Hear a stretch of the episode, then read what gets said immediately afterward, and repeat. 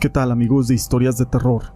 Para mí es un gusto poder saludarlos una vez más y llegar a todos ustedes con una historia. Según muchas religiones, y sobre todo las cristianas, el diablo es una personificación de todo el mal, como se concibe en diversas culturas y tradiciones religiosas. Este se ve como una objetación y una fuerza hostil y destructiva. Pero todo esto no es importante, sino una historia. Mi nombre es José Llamas y te presento el pincel del diablo. Por mucho tiempo se ha dicho que el diablo ha sido el causante de muchas de las desgracias en este mundo, pero el tal protagonista de esta historia nos deja mucho que pensar. Un día, cuando se acercaba el día para celebrar la fiesta del santo patrono del pueblo, el padre de la iglesia mandó llamar al mejor pintor de la región, esto para que se encargara de restaurar las imágenes de los santos y las vírgenes que se hallaban en esta capilla. El pintor, de nombre Francisco, antes de empezar a pintar, el padre le hizo un especial hincapié en que se esmerara mucho en arreglar la imagen de San Miguel Arcángel. Quiero que todo quede muy bien. Arregla por favor a todos los santos y a las vírgenes. Quiero que parezcan como nuevos. Pero no te preocupes por el diablo. Ese no importa, dijo el padre, mientras le mostraba a Francisco el lugar donde están las pinturas que él debía de restaurar. Francisco no le dio mucha importancia a aquellos comentarios del padre y se dispuso a trabajar. Sacó una maleta de pintura y de pinceles y empezó con los ángeles, con los querubines. Después se pasó con las vírgenes y ya entrada la noche con todos los demás santos. Ya cansado Francisco decidió dejar el arreglo de San Miguel Arcángel para el día siguiente. Así con la luz podría hacer un mejor trabajo y se dispuso a dormir. Francisco se encontraba ya medio dormido, cuando de repente escuchó como que alguien caminaba muy sigilosamente por los pasillos de la iglesia. Francisco abrió los ojos y un escalofrío recorrió su cuerpo, y el miedo lo invadió por un momento. Pero este duró poco, porque escuchó que alguien vaciaba las urnas donde los feligreses depositan las limosnas. Al pintor se le hizo algo raro que a esas horas de la madrugada se hicieran ese tipo de actividades.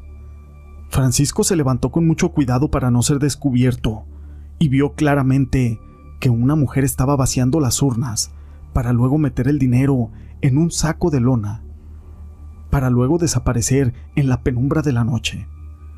Francisco no daba cabida a que alguien hiciera algo así, pero después de pensarlo, cayó en cuenta en que eso no era asunto suyo, ni mucho menos su problema, así que se volvió a dormir.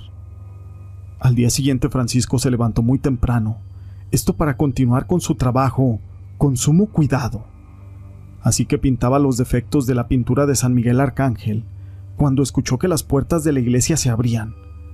Era el padre, que llegaba a la iglesia en compañía de una mujer, la misma mujer que una noche anterior había visto Francisco robarse las limosnas.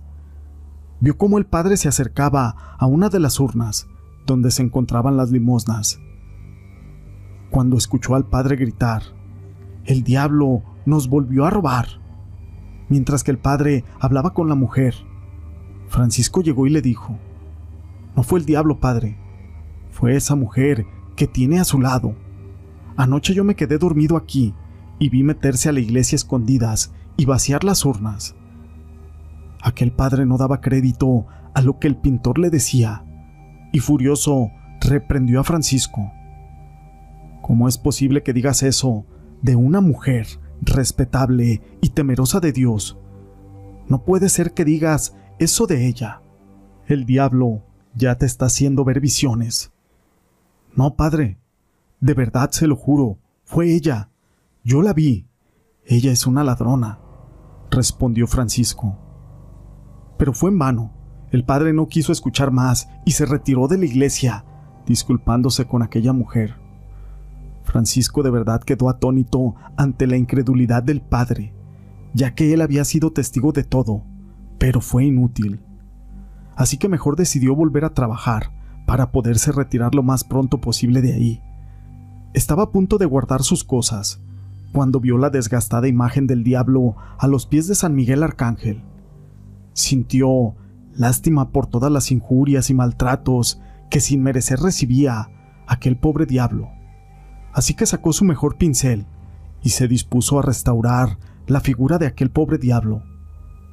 Al terminar, Francisco acudió con el padre para recibir su paga por las restauraciones. Una vez pagada la deuda, se retiró de ahí.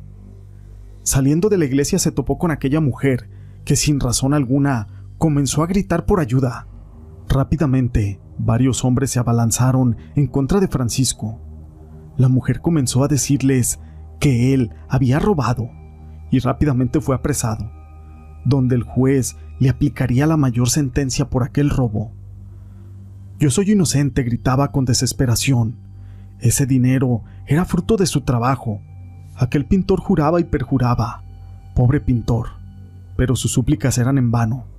Cuando Francisco era transportado para llevarlo a la horca, un hombre vestido de negro detuvo a la multitud que lo llevaba y éste le contó a todos todo lo que había sucedido con lujo de detalles, cómo esa mujer había robado las limosnas, como si se tratara de un hechizo.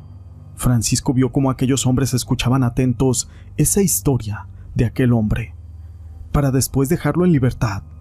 Agradecido con aquel apreciado Francisco, quiso darle las gracias, pero antes de que dijera algo, aquel hombre lo jaló fuera de la multitud para llevarlo a otro lugar, para después decirle, cállate, que si te oyen me descubren y te ahorcan ahora sí, y a mí junto contigo.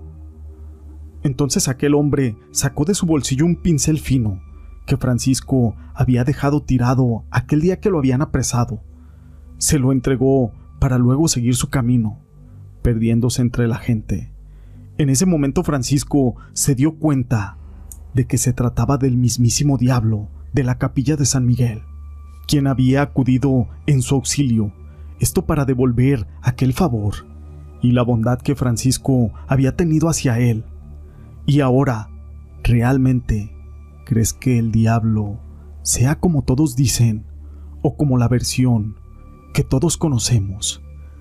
Esta historia la quise compartir con ustedes. Si les ha gustado, déjenme su pulgar arriba no olviden en compartir con sus amigos estas historias. Eso me ayudaría muchísimo. Muchas gracias por ser parte de este canal.